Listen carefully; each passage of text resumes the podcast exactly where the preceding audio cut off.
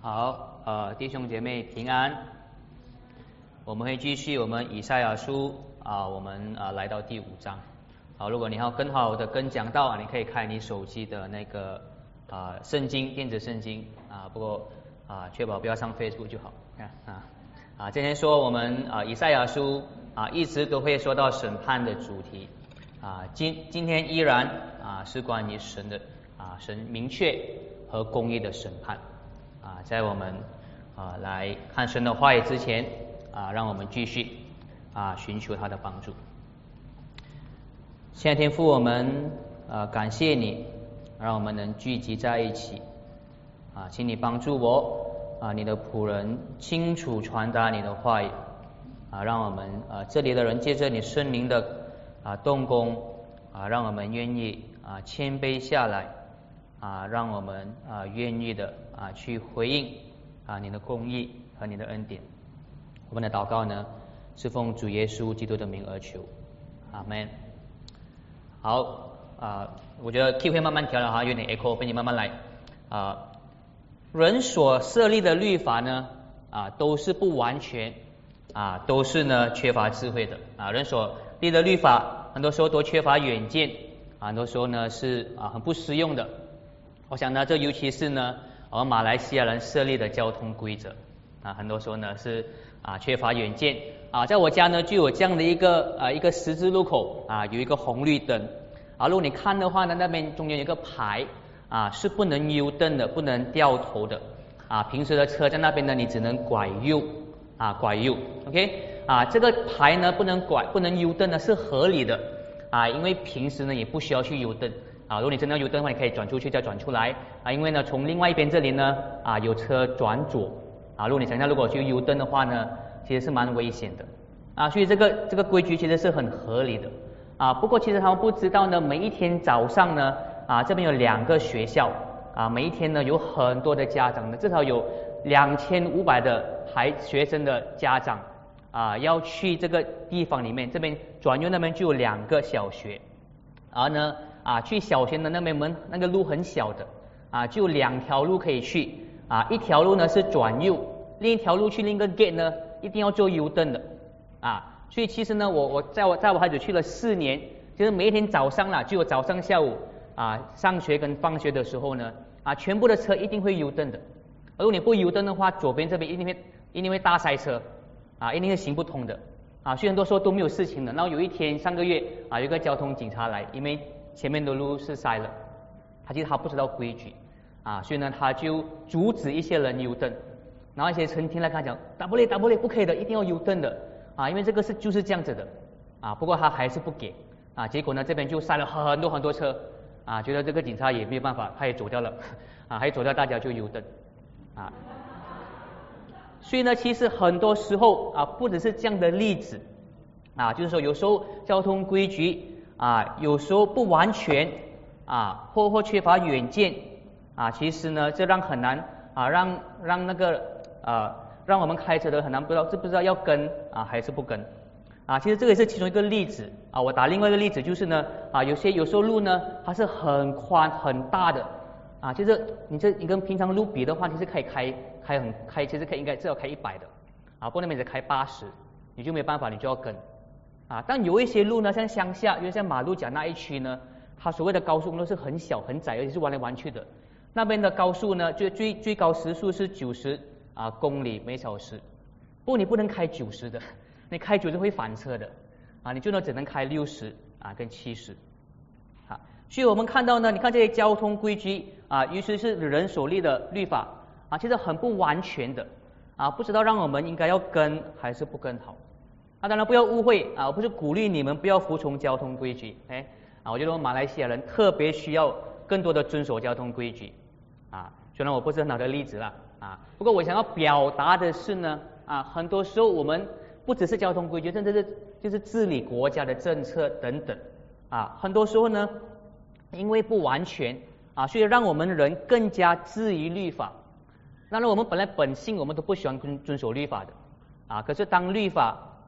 你要我用这个吗？啊，可当律法有很多缺陷的时候呢，啊，让人有更多的借口去不服从，不是吗？啊，而我要带出的这个对比呢是啊，虽然人所设立的律法很多缺陷让我们质疑，可是神的律法却是截然不同的。啊，神的律法呢是绝对是有远见，绝对是有智慧的。啊，绝神的律法绝对是不会不清楚的，啊，是很明确的。哦，我们要如何去遵守？啊，神的神的律法是绝对健全的。啊，我们在神的面前呢的律法面前呢，啊是没有借口的，啊是不能躲开的，啊是不能说呢啊很难跟或或不清楚。所以呢，今天在以赛亚书的第五章呢，啊，就让我们看到啊，以赛亚继续啊，接着宣告神的审判，这个他所要指出以色列的罪呢，啊，让接过审判，让我们看到神的公义啊和圣洁。首先呢，啊，我们先啊看一开始啊，其实呢，第五章的一开始呢，啊，如果你仔细听的话呢，是一个比喻啊，说了一个葡萄园的比喻。啊，这边说到一个这个葡萄园的园主呢，啊是如何费尽心思的啊去栽种葡萄树，啊，但是呢做了所有的一切之后呢，结果还是结不出好的葡萄。如果你读下去的话呢，啊这里说这个比喻呢，其实要指出呢，以色列人就好像那个葡萄园一样，啊让葡萄园的主人呢非常懊恼，啊非常的愤怒，啊所以呢在以赛亚书在第一节。啊，到第四节啊，以赛亚就要先用葡萄园的例子啊，让以色列人认同，确实这样的葡萄园会让那个主人非常的生气。然后在第七节那边说呢，你们这些以色列人，你们在耶和华面前就是像那个葡萄园一样啊，让神非常的懊恼，非常的愤怒啊，像上个星期一样的，可能我们现在啊，让我先可能放慢一点。啊，我要教导你们自己如何去啊，去明白、去理解啊，以赛亚书这里写的经文。啊，如果你看第一节的话呢，这边第一节写的是呢，啊，我要以我，我要，我要为我亲爱的唱歌，我要为我亲爱的唱歌。啊，这里的我说的是以赛亚，以以赛亚本人。啊，而以赛亚本人他所亲爱的呢，就是耶和华。啊，这个呢。啊，以赛亚，亲爱的耶和华有一个葡萄园，而以赛亚呢要用啊唱歌唱出这个啊他亲爱的耶和华的一个葡萄园的一个比喻。这里我们可能会思考，为什么要特别称啊耶和华为亲爱的？我认为呢是因为呢以赛亚看到神的公义，看到神的圣洁啊，这位公义和富有权柄的耶和华啊是以赛亚所敬爱的。而我觉得呢，他特意的用这样的一个一个啊一个形容词啊，使得他进入了耶和华的情绪当中。耶和华很愤怒，所以他也为他所亲爱的耶和华有同样的感受。而第五章呢，也特别用这个亲爱的开头，也是要表达，正如以赛亚啊是亲爱耶和华的公义的，同样啊耶和华是以公义的一个手来照顾啊这个以色列人。他是一个亲爱的啊，一个一个情绪去照、去爱护、去管理以色列人啊，希望他们结出好果子啊。所以你看第七节这边写呢啊，犹大人是耶和华所喜爱啊的树啊。那我们再看到啊，第二节他开始形容啊，这个葡萄园主人他做了什么啊？他预备了好的土地啊，把所有的杂草都拿掉，把石头全部都拿掉。然后甚至呢，在葡萄园建立了很多设备，那个榨酒榨酒那个设备，如果有葡萄的话，就把它榨成酒。啊，然后呢，又栽种了上等的葡萄树，可是最后呢，得到的却是野葡萄。啊，其实这边可能我们不熟什么是野葡萄，因为我们这边没有看过葡萄树。啊，其实野葡萄啊和普通的葡萄树长得是很很像的。啊，不过这个野葡萄是乱乱生的，啊，而且它啊生长能力很强。就像我们家外面的野草这样啊，随便随便就会生出来啊。但是最重要的是呢，虽然野葡萄看起来是一样的啊，不过野葡萄是酸的啊，不是甜的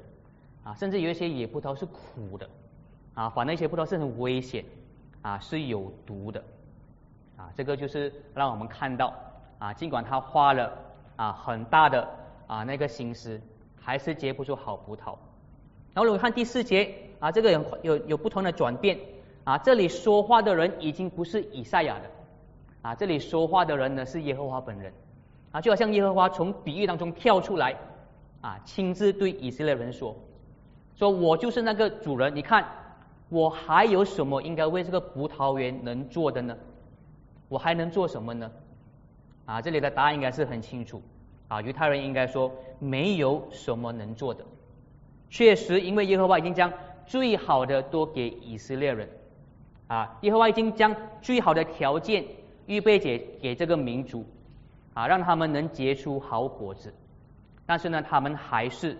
没有结出好果子。啊，第七节这边说呢，啊，他要以色列人结出的是公平和公义，这个是他看到好果子，公平公义的生活，但是以色列人呢，却结出的是人所流的血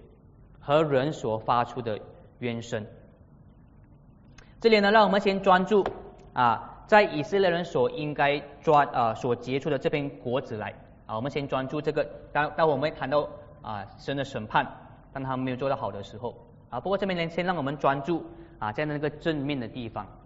啊，从耶和华说你们应该结出的果子呢是公义跟公平啊，让我们看到耶和华拯救以色列这个民族的目的啊，他从埃及把他们拯救出来。啊，让他们能占领迦南地，让他们安居在那个很好的个土地当中。啊，他的目的呢是要让他们能活出一个公义跟圣洁的生活。希望他们在那个迦南地，在这个应许之地，在那里遵守神所有的诫命，啊，维持公义，保护弱势群体，啊，照顾孤儿寡妇，让他们呢活出爱人如己的生活。啊，当以色列人活出这个神的目的的时候。遵守神的律法的时候呢，他们就会像一个有丰收啊、丰富收成的葡萄园一样啊，过着一个甜美、一个丰盛啊的生活。啊，我们知道呢啊，这个不只是神给以色列民族的目的啊，这个也是呢神创造人的目的。啊。神创造我们，给我们生命，其实还有我们结出的。果子啊，就是啊有公义。啊，有圣洁的生活，这个是我们人活着最大的意义啊，最大的目的。我在想到我们当中有谁啊不想我们的生活是有意义、是有方向的啊？或许呢，你是在你的事业上面，在你的成就上面，或在你金钱上面呢啊寻找目的啊？或者呢，你是在想要在感情上面寻找目的，或者呢，你是在进行的享乐当中啊去寻找生活的最终意义。啊，又或者呢？你目前觉得你的生活啊缺乏动力、缺乏方向啊，没有什么呢是让让让你很有充实感啊，或很有喜乐的啊。不过你要知道，神在创造我们的时候呢，有告诉我们他创造我们的目的是什么？他创造我们的目的呢，就让我们去遵守他的诫命，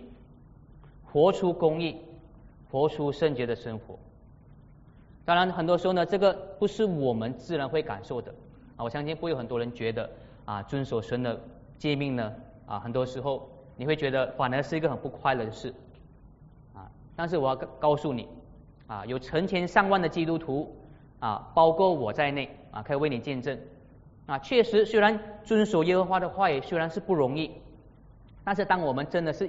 情愿的、真诚的啊，去愿意去遵守的时候，啊，确实是有很多的意义，很多的喜乐。啊，现在我们中文有一句话不是吗？啊，助人为快乐之本，对不对？啊，助人，你当帮助人的时候呢，你内心会有很大的快乐。但是帮助人不容易啊，啊，帮助人是很辛苦、很费时的，也是伤脑筋的。但是当你真心的去做的时候呢，很多时候真心去做的人，确实会内心满满，感到很满足。当然呢，助人为快乐之本，是还不是最完全的智慧。最完全的智慧呢，是来自神的话语啊，能让我们最快乐、最满足啊，最大的快乐之本呢，是真实的回应神的话语。当我们真实的、情愿的去服从的时候呢，啊，其实真的我们内心是非常满足的。我们回到以赛亚书啊，这个呢是神给以色列的目的，让他们结出的果子。当然，我们看到呢，他们并没有活出那公义圣洁的生活，反而他们还不断的行恶。所以呢，以赛亚书在第一章第七节说了这个葡萄园的比喻之后呢，说你们其实没有结出果子，你们结出的是人所流的血，是人所听到的声音冤声。所以在第八节开始呢，他就开始指出了以色列人的罪行。好，如果你注意的话呢，有很多个字是重复的，祸灾对不对？这个字出现多少次呢？你们算了一下，答对了有巧克力啊，六次。OK，等下请你巧克力吃。OK，啊，他说了六次祸灾啊，来针对。他们的罪啊，在原文呢，“祸灾”这个词呢啊，是包含了愤怒的情绪，不只是愤怒，而且是悲伤。耶和华对他们的罪行愤怒悲伤。而这个六个灾啊祸灾呢啊，可能我们可以分成啊三种类型的啊罪啊，所以我们来到第二点，祸灾啊人的罪行。第一种的罪呢啊，是那些贪得无厌的罪行。在第八节，以赛亚说：“祸灾，你们以房接以以房接房，以地连地，以致呢不留余地。”啊，这里说的是当时很富有的以色列人啊，他们不断的去收购其他以色列人的土地啊，让那些贫穷的人失去他们的产业啊，让他们没有自力更生的机会，让他们永远呢要为有钱人做奴隶。永远不能翻身啊！这些人呢，他们贪得无厌的有钱人啊，他们不顾穷人的挣扎啊，只顾着呢自己有更多的啊产地啊房地产啊。其实，在我们现在也是一样，就是这样这样的作为呢，其实就好像我们在去年年尾啊，我们如果我们记得的话，在彭亨州啊发生了很严重的水灾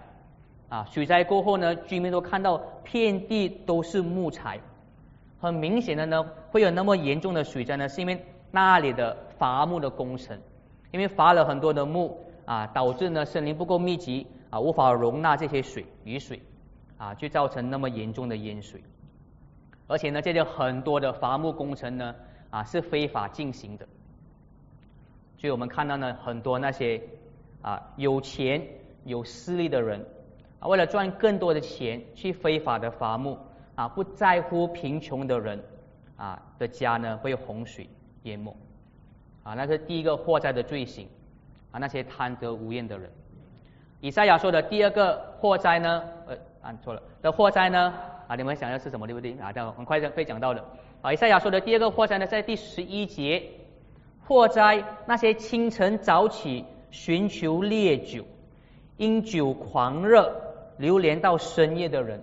他们在宴席上弹琴、鼓瑟、击鼓、吹笛、饮酒。这里说的是那些只顾着作乐、尽情享受的人啊，为了享乐，什么事情都做得出；为了享乐呢，愿意伤害自己的身体；为了享乐呢，甚至愿意伤害其他人。啊，就像这位呢，十九岁的英国女子啊，她有一个二十个月的宝宝。二十个月，他在家里面还有一个人照顾，单亲妈妈。但是呢，为了他，他为了尽情作乐，他连续五天都没有回家，连续五天让二十岁的宝宝一个人在家，一直和朋友去开派对庆祝生日。结果第六天回到家里的时候呢，二十岁的宝宝已经因饥饿而生病而死了。这个是这个是这个是是真的事实啊，这个是去年报道。当然不只是这个悲惨的悲悲惨的例子，当然我们也知道呢，这个世界上有很多的事很多的事件啊，是因为人喝醉酒，是因为人吸毒所犯了很多的暴行、暴力、恶行。接下来以赛亚呢啊连续说了啊四次啊第四到第六第三到第十六个祸灾啊从十八节到第二十二节。这里用了不同的形容来说同一种罪啊，那同一种罪呢，就是那些人喜欢犯罪、喜欢作恶，而且非常狂傲的啊这些罪人啊。十八节的这边的这边的画面是说，他们用绳子把罪孽拉到自己身边，他们把罪孽拉来，用绳子拉进他们身边。二十节呢的话在说呢，这些人称恶为善，称善为恶。二十一节的祸灾说呢，这些人以为他们自己很有智慧要不断的犯罪，不断的享乐。二十二节说的祸灾说，他们厉害的是调烈酒，厉害的是收贿赂。他们因为贿赂呢，而称恶人为义。当然我们也知道啊，可能我们在电视机看到很多这些这样的啊角色的人。那我们也看到，当你如果你是仔细看报纸的话呢，确实有很多这些作恶多端、逍遥法外的人。啊，大家可能不知道注意到，最近有很多马来西亚的男子。啊，被骗到柬埔寨做猪仔，啊，这个新闻嘛很多，啊，这样你被困境，啊，被逼做非法活动，啊，被殴打，啊，这些呢贩卖人口的集团真的是很可怕，很邪恶，他根本不在乎你的人的性命，他们其实可以就当场就把你干掉了，不过他不会把你们把你干掉，如果你不听话不能赚钱，他会留掉你的性命，因为至少你的性命可以值多三三到四千块。他把你卖到别个集团，啊，就赚了三千四千块。而我们看到，确实之前有一个报道说呢，确实一位马来西亚男子在两年前被这个诈骗集团打得重伤，结果在医院不治死了。啊，两年后医院才去找到他的父母，因为这个人没有还那个医药费。啊，这个父母呢要去那边去为两年后才发生死的儿子啊去还医药费。啊，这些犯罪集团胆大包天，啊，还有一个被救了的马来西亚人说，他有一次他抬到逃到柬埔寨泰国的警察又被送回去，因为警察被他们收买了，没有用，跑到警察那边，警察还把他们送回去。啊，这个世界上呢，真的是有很多犯各种各样罪的人，他们的恶行带来暴力、欺诈、欺压、冤屈。但是我们看到这样的事情不断的发生。如果你看回旧报纸的话呢，这样的在去卖到猪仔的柬埔寨的一个事情呢，在一九九六年就发生了，啊，解决了一次，啊，这时候又来，很多呢都没有得到法律的制裁，啊，他们继续犯罪，啊，继续享受他们的生活。啊，昨天啊，在我在写这个稿的时候，啊，当我写到这里的时候，啊，我认为你们。你们应该现在有的心情应该是感到很大的不公正，啊，我在猜想，可能我们要有的反应应该是呢，啊，这些人必须得到法律的制裁，我觉得应该是有这样的情绪，啊，但是我觉得很可怕的，当我去反问我自己的时候呢，因为我觉得我反了，这个不是我自然的反应，我想到这些罪的时候呢，啊，我最大的反应不是确保这些人被惩罚，其实我最大的反应是呢，我害怕自己成为那个受害者。我最大的反应，我最大的那个、那个、那个、一个、那个、那个一个情感啊，是我只在乎我自己的安全啊。如果我能避免这些恶人就行了啊。所以，我其实我发现，其实我并不在乎什么的世界和平，我并不在乎什么的世界有完全的公义。我在乎的只是我国家有和平，我在乎的只是呢，我的生命是幸福的。但是耶和华却是不一样的。他在乎的是他自己完全的公义，所以呢，他绝不会让这些不公正的事情继续发生。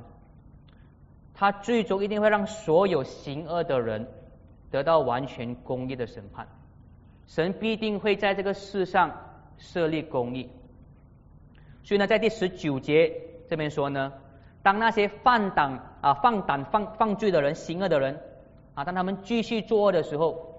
现在他们挑战的是神，啊，他们讥笑、他们讥讽的是神的公义。十九节他们说：“哈，论以色列的圣者急速前行，快快成就他的作为吧！啊，让我们看看，论他的筹算临近成就。他们简直是讥笑神的公义。他们讥笑说：为什么神的审判还没有临到我们？”虽然我们继续犯罪，继续违背神的话，当然这也是当时候以色列很多犯罪的人说的啊。那我们知道呢，他们说这些话呢，啊是在以赛亚的预言还没有完全实现之前啊。当我们看到啊，神已经明确在审判发生之前，在第五章这里呢啊，宣告这些犯罪的人。他们未来会得到怎么样的审判？神通过以下的预言，先宣告他们的审判。第九节呢，啊，如果你看到那个祸灾，祸灾的那个啊这个写作，你会看到每次的祸灾都会有一个一个审判，所以他们会得到怎么样？第九节呢，那些贪得无厌的人，他们最后呢审判来的时候，他们的房屋必然荒废，他们的屋子呢再宏伟华丽，当审判来到的时候呢，会没有人居住。啊，第十三节说呢，那些只顾着作乐的人，之后呢，他们要因饥饿啊和干渴而死去。而且四节说呢，那些喜欢作乐的人，那些喜欢作恶的人，他们会经历焚啊焚啊焚烧，经历焚烧的审判，就好像干草呢掉入火焰之中。第二十五节说呢，他们的尸首会在街道上，就好像粪土那样。这些呢，都是耶和华对耶路撒冷预先。所宣告的审判，而之后呢，这一切的审判都一一的降临在这些犯罪的以色列人身上，啊，就当呢亚述国攻打他们的时候，而我们看到二十六节开始呢，这边说到二十六节说他会神会召集远方的国民来，他们的士兵呢会急速奔来，啊，这边说了就是亚述国的军队，啊，二十七节说呢他们的军队是都是精兵。没有疲倦的，没有睡觉的，他们的腰带不放松，他们的武器锐利，他们的马车的轮呢，好像旋风，他们要像狮子啊抓取猎物那样啊将犹大人抓走。所以我们看到呢，确实啊神的审判啊他预先宣告了，我们也看到在历史当中，神确实。如何通过亚述国来去审判那些行暴力啊、行欺骗啊、贪得无厌的人啊？那些行恶、伤害其他人罪，神都一一啊会审判啊。这些呢都是公义的审判啊。虽然我们没有神那么公义啊，不过至少我们能认同啊，神的这样的审判都是公义的啊，不是吗？啊，所以我们看到。那些犯罪、作恶多端的世人，包括以色列，包括现在的的犯罪的世人，啊，我们要相信他们一定都会得到神最终的审判。神宣告了，啊，必定做得到。可是呢，啊，我们要再继续的啊去追求神的公义。那当然，我们看到我们身边在报道上确实有那么邪恶的人，啊，确实呢，神的公义。是应该严厉的啊，临到他们身办啊身身啊身上。但是我在想我身边的人的时候呢，我在想我身边的非信徒的时候，当我要跟他们讲神的公义的时候，我在想我身边很多的人其实啊都没有这么犯这么大的罪的人，虽然他们都不完美啊，但么呢他们都不像啊都不完全不靠近啊这样行这么罪这么多罪行的人啊，我们很多的亲戚朋友。啊，都没有行暴力啊，欺诈啊，他们都没有贪得无厌啊，他们只是安分守己的啊，去努力工作。这些我们身边的非信徒啊，这些世界称为良善的人啊，神的公义呢？神的公义会展现在他们身上吗？神的公义要如何对待这些人？当然，我们不能以我们自己公义的标准去考量他们的行为，包括我们自己的行为，应该我们看到。我们的公义是很有限的，啊，就连真正的邪恶，我们都没有大的公义感。当我们要思考这些人在神的面前，在神的公义面前，他们有问题吗？我们要去看到神所展现的真正的公义。如果我们去看啊，所以我们这啊第三，我们来到第三点，那些犯小罪啊的人呢？所以我们先看神所展现的公义啊，在第五章第二十四节啊那里说到。那些犯大罪、作恶多端的人，他们最根本的罪是什么呢？他们最根本的罪呢，是他们厌弃了万军之耶和华的教导。他们最根本的罪呢，是他们藐视神的话语。所以呢，同样的标准，当我们看我们身边的非信徒，在这个世界眼里虽然没有犯很大的罪，那么他们同样是犯了那个最严重、最根本的罪。就是厌弃神的教导，藐视神的话语。所以我们看到在圣经里面啊，圣经不只是指责那些大罪，圣经也指责所有达不到神的标准的行为。我们知道神的标准呢是完全的公义和圣洁，而我们也看到呢，耶稣基督让我们看到那个标准是什么。耶稣基督让我们知道我们如何没有达到神这个完全的标准，所以呢，耶稣说呢，不只是那些谋杀的人犯了罪，啊，那些骂人愚蠢的也是犯了罪，因为骂人愚蠢跟谋杀的都是犯了恨人的罪。耶稣说呢，不只是犯奸淫的人有罪，那些在头脑里面动淫念的人，也同样犯了淫乱的罪。耶稣说呢，不只是欺压穷人的人，或是践踏贫穷人的人有罪，那些不帮穷人、不爱如己、不爱人如己的人也有罪，因为他们没有达到神所说的爱，因为爱是神的特质，爱是神给人的设计，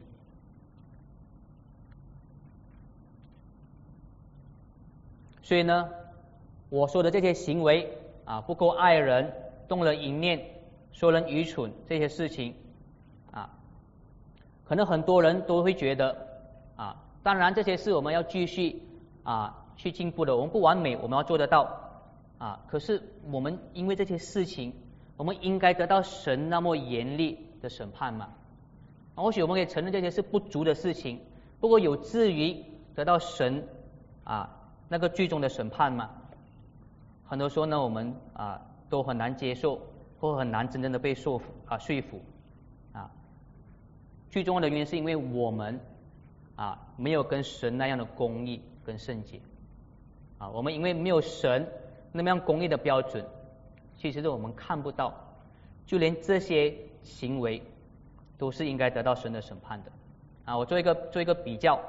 啊，就好像之前那些。行了很大的罪的人，作恶多端的人啊，那些贩卖集团，那些啊骗人去做猪仔的人，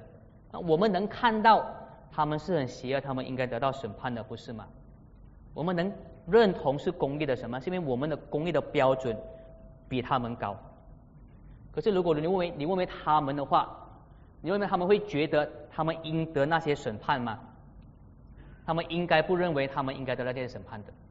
啊，不如在电子机上面，如果你真的去去问这些真人的话呢，啊，很多犯罪的人，就连在他们被逮捕、被关在监狱的时候呢，他们都不会认为他们应该承受那么重的审判。可能他们看到他们的错，可是他们错可能没那么严重，因为他们公益的标准比我们低很多。同样的，我们公益的标准离神的标准很多很多。我相信呢，就算到了审判日，我们接受神的惩罚的时候呢，或许我们都不会觉得我们应得这些审判，就好像坐在监牢里面那些囚犯一样，因为我们始终不是神像那样公义。但是在审判日，神要借着他的审判展现他的公义，当他的审判临到所有藐视他的话语的人。就只有唯独神啊被显为是尊高的，所有厌弃神的教导的人都要被降卑，所有厌厌弃神的坏、藐视神的坏的人呢，都要接受神的刑罚。这个就是第十四节、第十五节所说的。我们看第十四节、第十五节啊，当阴间张开无量的口的时候啊，当阴间张开无限量的口。让所有犯罪的人都掉落在其中的时候，那时候呢，人就要被降为卑，人为人人会屈膝啊，人高傲的眼目要降卑。这个时候呢，唯有万军之耶和华，因为他公平的显示啊，被显为尊高。就在那个时候呢，神圣的上帝啊，因为他的公义被选为圣，最终。神是会写明他的公义的。啊，就算我们不认同，很多时候呢，也同样的啊，当神清楚告诉我们他公义的审判的时候，我相信我们很多人悖逆的本性啊都是想要否定神的审判。啊，我们不想要接受神的惩罚，但是我们还是不接受。啊，我们越想要逃避惩罚，我们其实就越远离神，不是吗？啊，也是我们自己的本性，我们虽然害怕审判，害怕审判，但是我们却不想愿意接受他的话语。我们越害怕审判，我们就越远离他，越背离他，越对抗他。所以呢，神是借着什么来拯救我们？借着我们，让我们看到去服从他的公义，不只是借着他公义的显现，也借着他展现的怜悯。神展现他的怜悯在我们身上，让我们能接受他的公义，让我们能接受啊他的判决，因为他差派耶稣基督为我们承担那公义的判决。而当耶稣基督对我们承担这个判决时候呢，啊，能让我们能承认我们的罪，因为我们知道我们承认我们的罪的时候呢，我们同时能逃避。啊，那公义的刑罚，耶稣基督的福音呢，软化我们的心，让我们确实能承认神是公义的，我们能承认我们有罪，因为我们知道呢，神愿意赦免我们，这个就是福音要赐给我们的恩典，在我们最终末日被降为卑之前，耶稣基督为我们。降为卑，耶稣基督为我们降为卑，被审判，好让我们逃避那个最后的降为卑。他在十字架上受死，三天后复活，啊，就是神给人的证据，说耶稣基督就是那位审判世界的主，啊，让审判真正来临之前，让我们会相信，啊，那样是确实的话语。耶稣基督在十字架上。啊，被啊啊被谦卑，是为了让我们在末日的时候啊被高举。当他第二次的降临的时候，啊，当他被高举是这个世界的审判者的时候呢，也让我们看到他是我们的救主。那些所有相信他的人呢，能共享他所赐下的荣耀。我们一起祷告。先天父，我们感谢你，确实我们需要啊。你的话语啊，让我们看到确实你是公义的主，你的标准远远超过我们的标准。我们自认很多时候我们都看不到你的公义，我们都逃避你的话语，因为我们害怕面对。但是感谢你，借着你的福音，借着你圣灵的动工，你软化我们的心，借着你的。借着你的赦免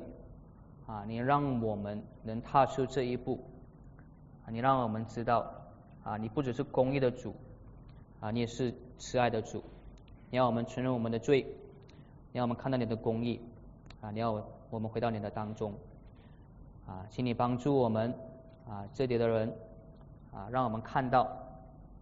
啊，我们那些啊，如果还没有啊信靠耶稣基督的人。还不知道你公义审判的人啊，我们啊确实希望啊你能在他们的啊心里动工啊，让他们承认啊，那么能接受啊这个有恩典的福音，让他们啊能啊去在你的公义的面前认罪，而得到那个赦免的恩典啊，也帮助我们这里的弟兄姐妹啊，我们会继续的。啊，回应你的话语，让我们看到我们不止啊是能在末日啊逃避那公义的审判，啊，我们也得到新的方向、新的目的，啊，确实在我们活出那共公义圣洁的生活当中，那是会为我们带来啊喜乐啊带来满足的。我们的祷告是奉主耶稣基督的名而求，阿门。